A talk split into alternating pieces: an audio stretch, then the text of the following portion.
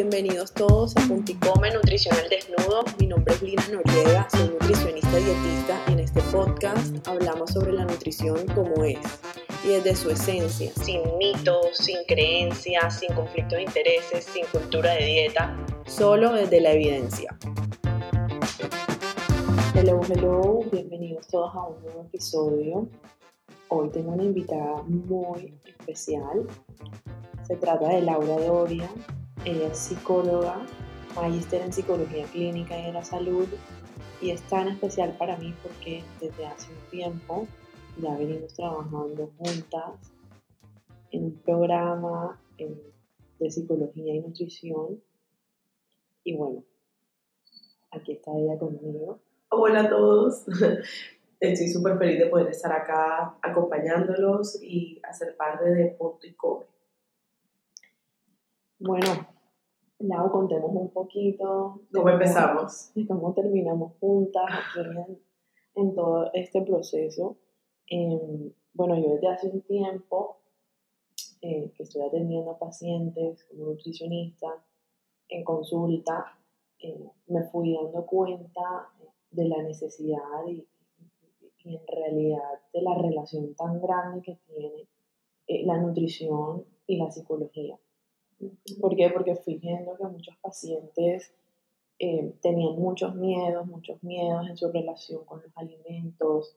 Me fui dando cuenta que tal vez algunos pacientes a los cuales yo les llevaba procesos de pérdida de peso, en algún momento terminaban un poco pues con reglas muy rígidas en torno a la alimentación, no querían salirse de esa rigidez y de cierta forma esto estaba afectando a sus vidas.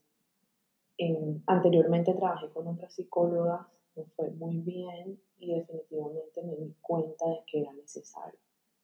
En algún momento yo le dije a una amiga que estábamos en el carro hacia Cartagena le dije, eh, estoy buscando una compañera de trabajo que sea psicóloga clínica, eh, estoy en búsqueda alguien que le guste este, este, este área eh, de alimentación, de, conducta alimentaria, de trastorno de la conducta alimentaria. Y bueno, mi amiga, mi amiga me dice, no pues, eh, mi amiga que vive en Nueva York me dice, yo, yo, yo conozco a Laura Doria, ¿por qué no le hablas a ella? Eh, me ha dicho que es súper buena.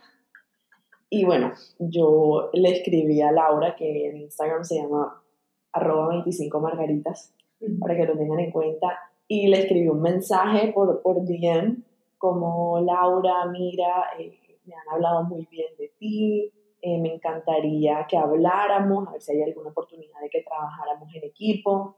Y bueno, el resto del No, y, y, y, fue de las mejores coincidencias porque precisamente, pues, Lina está acá en Barranquilla, yo en ese momento estaba en Bogotá, cuando ella se pone en contacto conmigo, entonces ya yo estaba pensando en que iba a terminar la maestría, entonces estaba pensando en, en regresar a Barranquilla. Em, no sabía todavía muy bien cómo dónde iba a ser mi consultorio, mejor dicho, estaba en proceso de qué voy a hacer ahora que regrese. Y además, yo precisamente en esa época estaba trabajando, eh, haciendo unas prácticas en la Santa Fe, en el programa de, en el Hospital Santa Fe, en el programa de rehabilitación cardíaca y gran parte de lo que uno trabaja con pacientes eh, con enfermedades cardiovasculares es ayudarlos como hacer cambios en sus hábitos, sobre todo en sus hábitos alimenticios, en la parte de ejercicio. Entonces, digamos que es una población distinta, pero ya se había despertado en mí ese interés como por ver cómo es la mejor forma de uno ayudar a las personas a hacer cambios en su alimentación desde una forma más compasiva, desde una forma más sostenible. Eh, ahí aprendí que el miedo llega hasta un punto. Muchos de estos pacientes tenían mucho miedo de volver a tener un infarto, por ejemplo, entonces cambiaban todos sus hábitos y por un tiempo funcionaba, pero ya después de un tiempo se iba como pasando el, miedo y otra vez retomaban. Entonces, eh, para mí ese tiempo que estuve en la Santa fue, fue supremamente valioso como para entender, bueno, es que aquí hay algo más. O sea, no se trata simplemente de hacer cambios por hacerlos, no se trata simplemente de quitar alimentos, y yo con todo ese interés y además esperando para devolverme a Barranquilla, preciso me llega el, el, el mensaje de Lina. Entonces todo fue como mandado a hacer, de verdad, como la mejor coincidencia. Llegué como a los dos meses de que hablamos Y, y, empezamos aquí, empezamos a trabajar juntas, además eh, empecé con mi consultor al lado del de Lina, entonces empezamos como a compartir esos procesos, eh, algunos que yo, estaba, que yo había empezado, los retomaba con ella, los trabajaba con ella y pues viceversa. Entonces sí, fue como la mejor coincidencia. Todo ¿Cómo terminamos aquí? Exacto. No, total. Y, y bueno, digamos que ya llevábamos un tiempo largo trabajando con pacientes en conjunto. El resultado ha sido muy nutritivo. Bueno, en este proceso de trabajar juntas, el programa de nutrición y psicología, hemos tenido muchísimos aprendizajes de los pacientes y de aprendizajes que he aplicado yo en mi vida y también en mi relación con mis pacientes y en mis consultas. Entonces, bueno, voy a explicar, voy, voy, voy a empezar yo hablando sobre mi aprendizaje. En realidad, uno de los, el primer aprendizaje es hacer un poco más compasiva eh, con mis pacientes, con mis pacientes y conmigo misma también. En el sentido de que cuando yo empecé a trabajar como nutricionista, siento que cuando, es, esto es un poco difícil de explicar, pero cuando un paciente venía a mí y tal vez no podía lograr sus objetivos, o yo veía que no seguía la pauta alimentaria como debía, yo no, yo no lo manifestaba, pero tal vez sí me frustraba un poco, me, como que me sentía mal de que tal vez no lo hice bien o tal vez no pude acomodar la pauta bien por X o Y motivo y que por eso el paciente no está logrando el objetivo. Y hablando de, de objetivos me, me, refiero a la pérdida de peso o a, o a, sí, a eso que el paciente estaba buscando en realidad. Pero hoy en día el enfoque ha cambiado totalmente porque sé, y esto me ha enseñado que hay muchísimos factores por detrás eh, del hecho de que un paciente no se pueda adherir a una pauta alimentaria.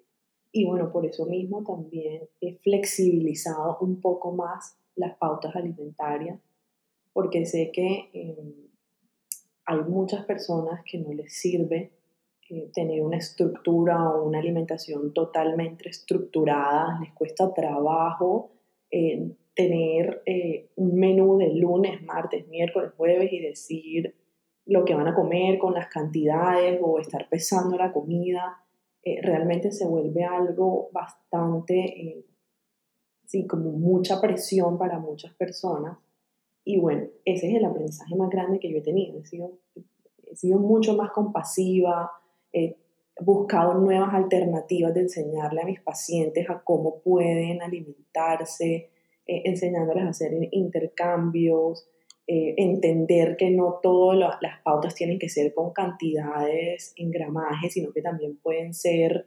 explicadas eh, en otras unidades o en medidas caseras, un poco más un poco más sencillo, ¿no? Y bueno, y esto en mi vida también, yo he sido mucho más flexible en ese aspecto también, eh, entender que no todos eh, somos iguales, todos eh, nos gusta hacer un proceso a nuestro propio paso, a nuestro propio ritmo y de una forma determinada, ¿sí? De, pronto que a alguien le cueste trabajo, por ejemplo, un ejemplo, muchas veces eh, yo no entendía por qué a ciertas personas les costaba trabajo tal vez eh, empezar a hacer ejercicio, empezar a, moverse. Le decía al paciente, bueno, pero ven mañana, tú puedes, eh, como siempre, digamos, exigiéndole un poco. y bueno, definitivamente hay personas que les cuesta un poco más llevar a cabo este hábito y eso, y hay que ser un poco compasivo y viceversa. Sé que a mí también puede que me cueste mucho trabajo llevar a cabo ciertos hábitos y que pueda que a otras personas, a Laura, por ejemplo, eh, no le cueste trabajo. Entonces es como entender que, que, todos somos diferentes y cada quien lleva eh, su propio proceso.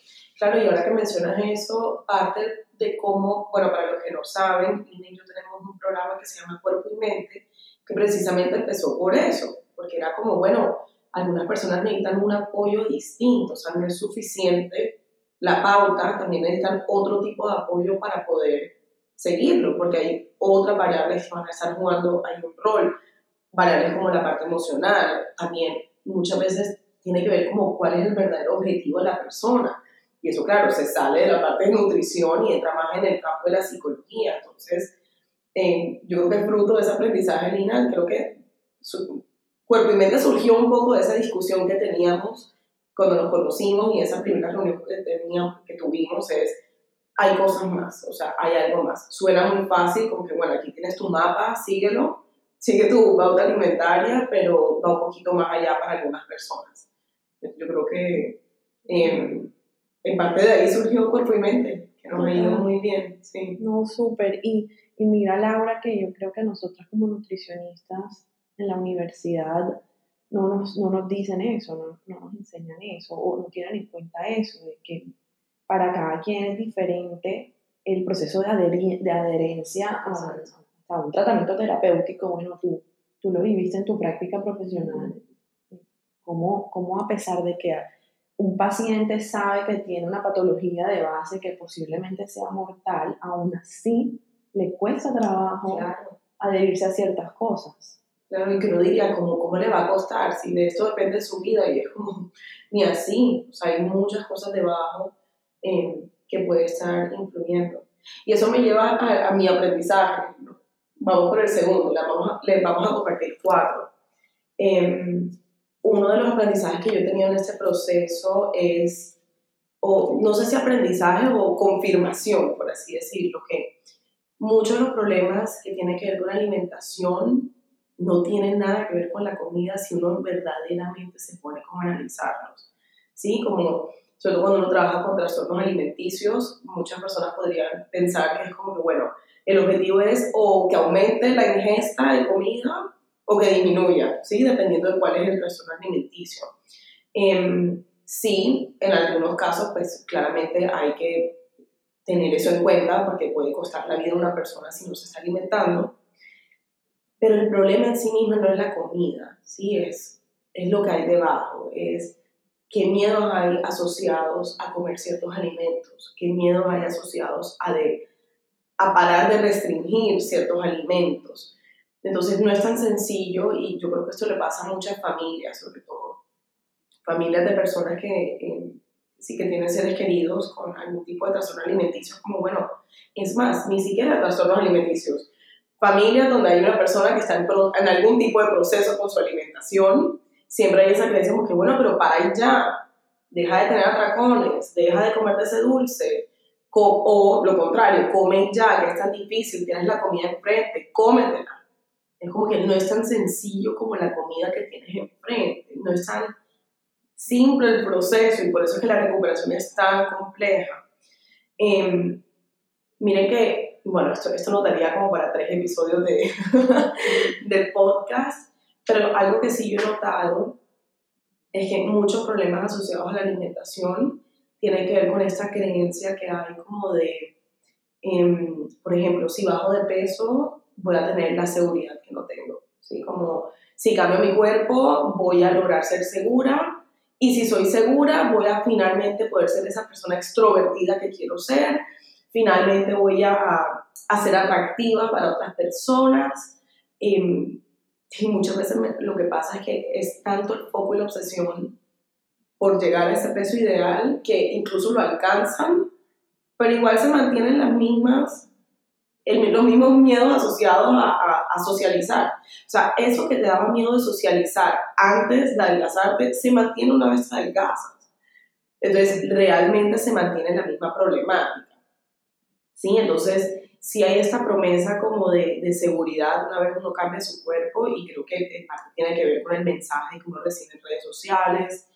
Yo siempre molesto que aquí en Barranquilla hay calles enteras de algunas publicidades donde te prometen como cambia tu cuerpo, no diré para que no me demanden o algo así, pero cambia tu cuerpo, sé segura de ti, como que cambia tu vida. Y es como nada tiene que ver, nada tiene que ver eh, cómo se ve tu cuerpo con la seguridad. Ahora, esto no es para decir que si uno está en un proceso de pérdida de peso y, y, uno se siente más cómodo en la ropa, eso nos puede ayudar un poquito. Claro que sí, porque tampoco vamos a decir que no, pero no es lo único, no es lo único. Y muchas veces cuando yo analizo, eso es muy curioso, cuando yo lo analizo, Y lo, lo, he analizado en mi propia vida y lo he analizado con algunos consultantes. Cuando yo les pregunto cuál es la época que más seguras se sentían de su cuerpo, usualmente estaban pasando por unas épocas tan difíciles, ¿sabes? Como les pongo mi ejemplo particular. cuando yo, lo más reciente que yo estuve muy segura de mi cuerpo, que me había alcanzado un montón, es una época en la que estaba trabajando como profesora y era de niños. Entonces era un trabajo que implicaba yo estar corriendo atrás de niños todo el día, aparte el colegio donde trabajaba quedaba lejos de mi casa, entonces me tocaba llevarme empacada mi, empacado mi almuerzo, eh, no tenía mucho tiempo de estar como comiendo, haciendo cosas, em, y por eso pues naturalmente empecé a bajar de peso, ¿sí? Como que ni siquiera lo estaba buscando y me sentía bien en ese sentido. Pero si yo me pongo a pensar, yo soy psicóloga, yo no soy profesora, y en esa época sí, fue un trabajo espectacular, pero yo no estaba haciendo lo que quería hacer, ¿sabes? Porque ese no era el trabajo que a mí me apasionaba. Eh, ahora que finalmente estoy en el trabajo que me apasiona, que es ser psicóloga clínica, mi trabajo es supremamente sedentario. O sea, claramente estoy pegada a una silla casi todo el día y pues lógicamente mi cuerpo va a cambiar. Además de eso, ahora tengo más tiempo de ir a comer a mi casa, entonces como un poco más balanceado, entonces lógicamente mi cuerpo va a cambiar. Entonces yo podría pensar, listo, me encantaría volver a tener el cuerpo de cuando era profesora, pero es como, realmente estaba, estaría dispuesta a volver a esa vida que tenía ese momento. Para mí ha sido un proceso, decir, como, es como ir aceptando el empaque que uno va teniendo según la vida que uno quiere llevar. Y si este es el empaque que contiene, contiene la Laura que está trabajando en lo que le apasiona, que es feliz, que tiene amigos, que está en Barranquilla, mejor dicho, entonces que este sea el paquete que tengo que tener. Y no esa falsa promesa de que si me bajara, entonces todo estaría mejor. No, ya las cosas están bien como están en el momento. Wow, tienes toda la razón eso creo que ha sido como un gran aprendizaje que he tenido en mi vida y, y que lo trabajo mucho con los consultantes, con mis pacientes. Es toda la razón. Y mira que yo he tenido pacientes aquí en mi consulta que producto de, tal vez su, su, modelo de vida, su estilo de vida, eh, de, digamos, de estas personas que trabajan mucho y viajan mucho, que, no pueden como tener un patrón, o sea, no es fácil organizar su alimentación porque están viajando un día, otro día, días. Y bueno, digamos que algunos de estos pacientes se han subido de peso y vienen a mí y acuden a mí para que yo les ayude a organizarle eh, y quieren perder peso y es lo mismo que tú dices. Eh, yo diciéndoles como, bueno, pues podemos organizar tu alimentación y podemos ver porque realmente si hay formas, podemos ser flexibles, podemos organizarnos, es simplemente como tener las ideas, las herramientas, pero también bajo algo realista. Total. Como que, realista bajo su estilo de vida. Claro, es decir, y es exactamente lo que tú dices. No vas a tener la misma composición corporal de hace 10 años, el mismo cuerpo de hace 10 años, cuando eh, no tenías tanto trabajo, tal vez no tenías tantas responsabilidades, eh, podías hacer muchísimas cosas y actividades en el día, más movimiento, pero si podemos, eh, digamos que organizar algo chévere bajo este modelo de, de, de, alimentación que tienes ahorita que estás viajando y, hombre, plantearnos esa, esa, ese objetivo realista y organizar algo realista y no pensar en algo, mejor dicho, eh, poco real que va a llevar es como va bien a una frustración. Total, sí, el tema de la alimentación definitivamente eh, uno siempre puede mejorar, claro, uno siempre puede mejorar a ser más saludable, eh, pero definitivamente se tiene que adaptar a la vida que uno quiere llevar. ¿Sí? Como que qué tan sostenible va a ser esto en cinco años. Me veo a mí misma siguiendo una restricción absurda por cinco años, me veo a mí misma dejando de comer con mis amigas por cinco años, ¿sabes? Una vez uno lo extiende es como, bueno, ¿qué tan realista lo que estoy haciendo esto para la vida que quiero llevar? Así como ir adaptándolo. Totalmente, totalmente. Lau, y ahora que, que venías hablando de eso, me recuerdas también mi, mi tercer aprendizaje y es que he aprendido muchísimo a ser mucho más flexible con cómo debe verse mi cuerpo. Yo me acuerdo que cuando empecé como nutricionista allí en esta ciudad, yo tenía esa idea de que mi cuerpo debía verse de determinada forma, de que yo tenía que estar súper delgada o súper marcada o mejor dicho, verme así como el ideal, el ideal de belleza que nos han, que nos han implantado en la sociedad de la mujer delgada y supermercada. y bueno, yo en mi mente pensaba como, no, todo el mundo sabe que yo soy una nutricionista y tengo que verme de esta forma, y si no me voy a ver de esta forma, entonces van a decir que yo no soy buena nutricionista y que no puedo ayudar a nadie. Y la verdad tenía una presión encima muy grande por eso y definitivamente eh, hacía muchísimo ejercicio, muchísimo ejercicio. Bueno, igual a mí el ejercicio siempre me ha gustado un montón, pero sí, hoy en día sí me puedo ver, digamos, en el pasado y digo, bueno, había días que en verdad mi cuerpo no quería hacer ejercicio, yo estaba súper cansada. De hecho, la gente me veía en la calle y me decía, te ves cansada. Obviamente, era gastaba un montón de energía haciendo un montón de ejercicio y también trabajando. Recuerdo yo que en ese momento que empecé trabajaba muchísimo y en la noche yo estaba bajita de energía, se me veía la cara, mejor dicho, así súper demacrada, cansada. Bueno, todo esto para contarles de que sí, esa percepción mía de que mi cuerpo tenía que verse de determinada forma, eh, hacía que, que, que, tal vez no estuviera disfrutando tanto eh, de mi vida y de mi trabajo en ese momento. Eh, de que yo sentía la obligación de hacer un montón de ejercicio todos los días, así mi cuerpo no quisiera ese día, así mi cuerpo me pidiera un descanso. Entonces, claro, había mucha rigidez ahí también en, en, mi estilo de vida.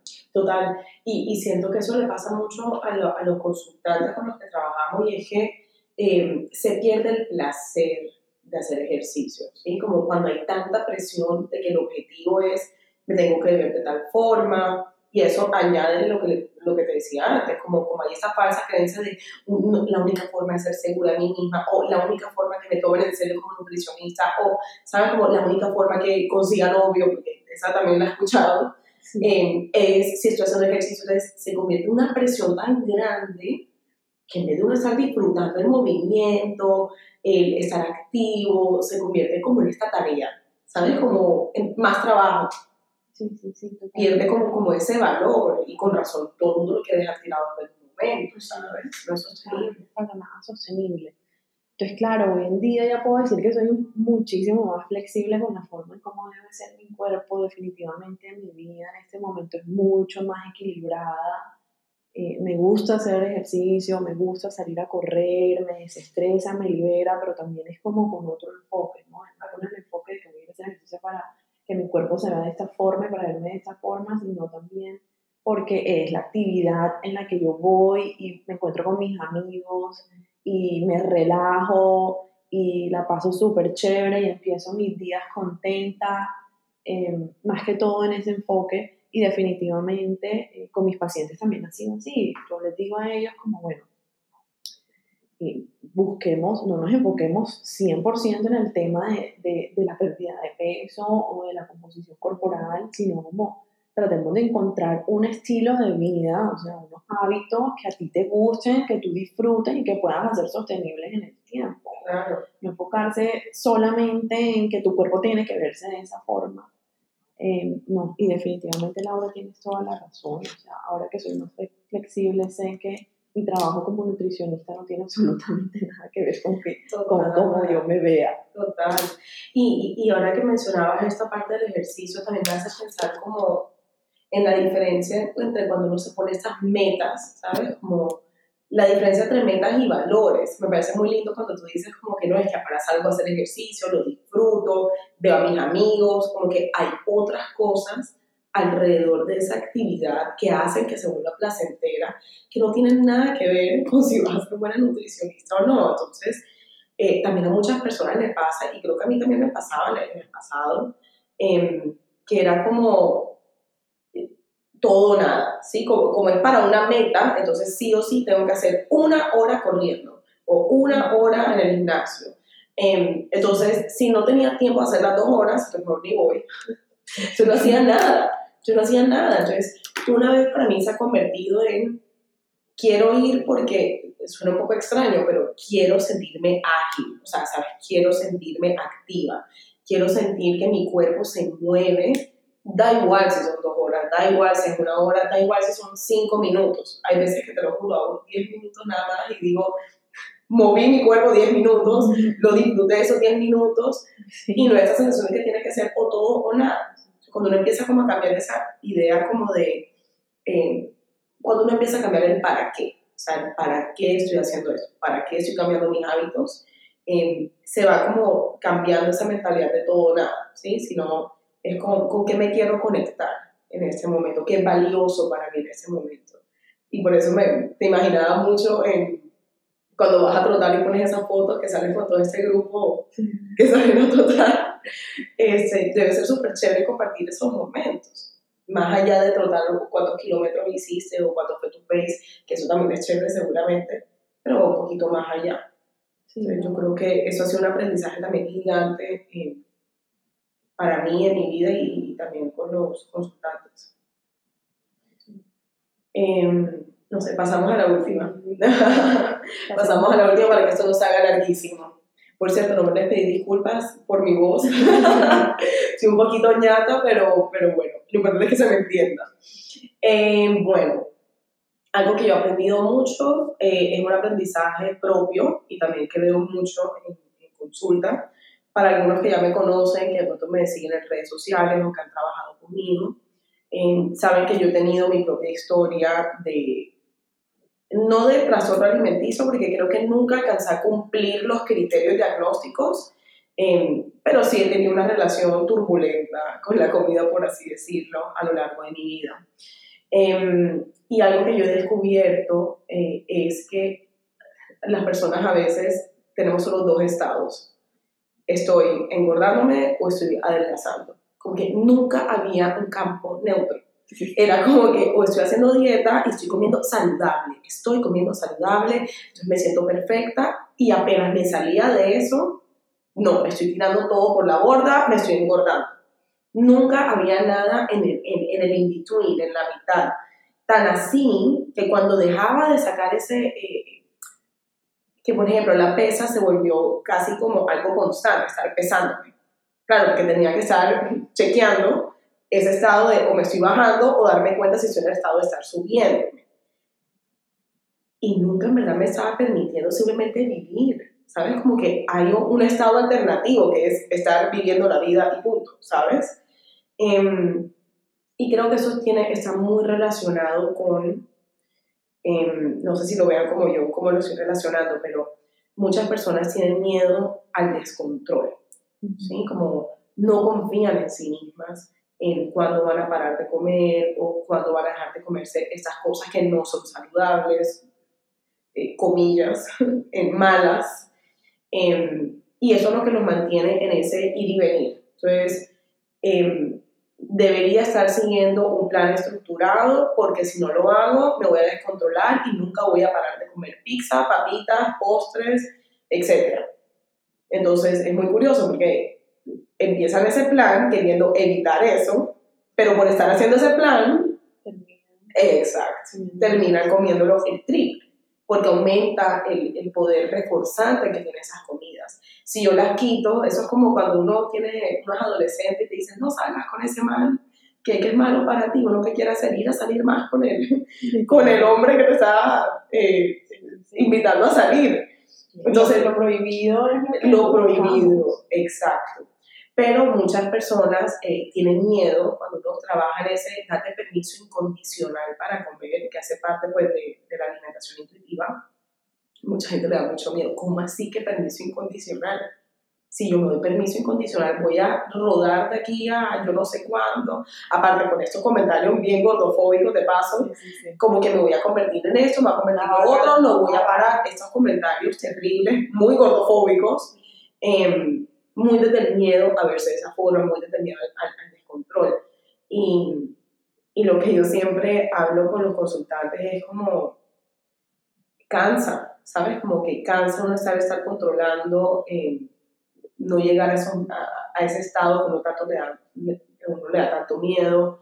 Eh, cansa y por eso es que uno termina otra vez retomando todas esas cosas que leído Además de eso, quiero contarles que he tenido casos en los que, literal, o sea, personas con atracones, esto no aplica para todo el mundo, ojo lo que voy a decir, pero me acuerdo que una vez fue como que, listo, vas a, sientes que si te das permiso incondicional, vas a tener 50 atracones durante el mes, perfecto, vas a tener los 50 atracones más. Si son 60, perfecto.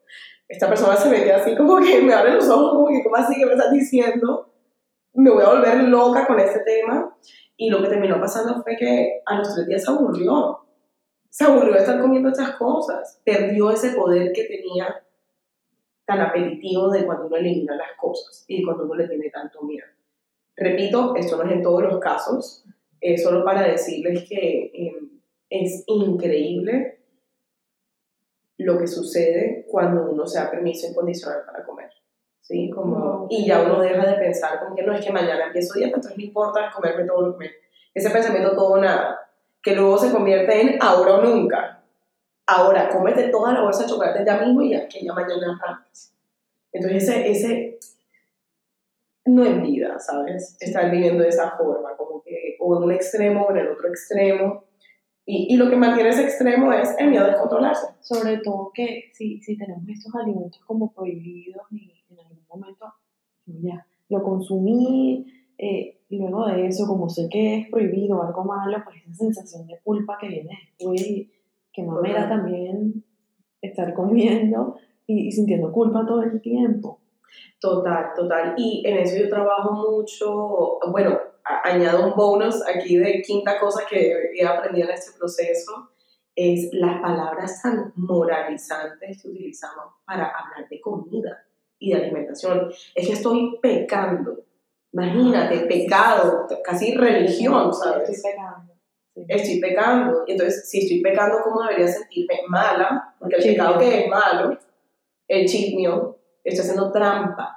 Siempre son palabras muy como de lo moral, de, siéntete mal, siéntete vergüenza lo que estás haciendo, ¿sabes? La comida buena es mala cuando estoy, la clásica también es, estoy juiciosa. Es que cuando estoy juiciosa, como cuando uno es chiquito, entonces toma tu premio por ser juiciosa. O hoy me fue súper bien, hoy comí súper bien, o hoy me fue pésimo, hoy comí pésimo, como Exacto. Sí, muchos blancos y negros en la alimentación, mucho o estoy engordando o estoy adelgazando, eh, y toda como la connotación negativa que se le ha dado como a, a, todo este proceso. Entonces, gran parte de lo que estoy trabajando a nivel personal también, porque no creas, todavía se me sale en conversaciones como que, uy, comí pésimo. todavía se me sale, tengo que aceptarlo. Eh, es un poquito uno darse cuenta cuando esas cosas salen en el, en el vocabulario de uno, ¿sabes? Tanta cosa que está normalizada de cómo hablamos de la alimentación. Yo creo que puede ser como el quinto aprendizaje que hemos tenido, porque creo que tú también lo has visto. Claro, total. Y yo creo que a medida que uno lo va normalizando, eh, o sea, a medida que uno va reconociendo que no es normal este tipo de cosas, como que el cheat meal, el día bueno y malo, alimento prohibido y permitido, cada vez que a uno se le viene ese pensamiento a la mente, uno ya es como que no, no, no. O sea, y cada vez va siendo más fácil. Total. Bueno, cada vez más fácil, pero cada vez más fácil que uno le dé fastidio. No sé si te ha pasado, les confieso aquí los que me están escuchando, que claro, como soy más consciente de esto, no con mis pacientes, pero cuando estoy afuera con personas conocidas y escucho que alguien le está diciendo a otra persona, algunos de estos comentarios me da una rabia, ay, como por favor, ya paren, por favor, no sigamos promoviendo este tipo de cosas, como no crean que es con mis pacientes, como pues entiendo, mucha compasión, ¿sabes? Yo también soy una víctima, por así decirlo, todos, del contexto en el que vivimos, eh, pero hacerse conscientes como de repente uno ve el, el, el Matrix, el, la Matrix, la, la, de uno y es como, con razón tantas personas tienen tanta dificultad con la comida. Hay muchas cosas muy normalizadas. Así es. Entonces, bueno. Bueno, no, Laura, gracias por haber estado conmigo aquí en este espacio. De verdad que siempre es un placer tener estas conversaciones contigo, eh, porque yo como nutricionista también aprendo un montón, eh, tanto para mí como para, para el tratamiento y, los procesos con mis pacientes. Eh, y bueno, gracias por haber estado. No, gracias a ti por, por invitarme. De verdad que para mí esto es completo contacto con lo que es importante para mí. Estos temas me encantan, yo he aprendido también muchísimo contigo, hay cosas que yo simplemente no, no tengo el conocimiento que necesito apoyo 100%. Entonces, nada, seguir construyendo también estas, eh, estos programas y estos espacios que estamos teniendo para ver si cambiamos, ponemos nuestro granito de arena para ir cambiando como eh, estas cosas que se han normalizado. Bueno, y gracias a todas las personas que, que están escuchándonos, que saben que tienen familiar, la pareja, alguna persona que les rodee, que, que les sirva escuchar esta información, compártensela. Eh, creo que con Laura vamos a estar en más episodios hablando de nuevas cosas. Recuerden que si tienen alguna duda, las pueden escribir a arroba Lina Noriega Nutrición y a arroba 25 Margaritas. Hasta el próximo episodio.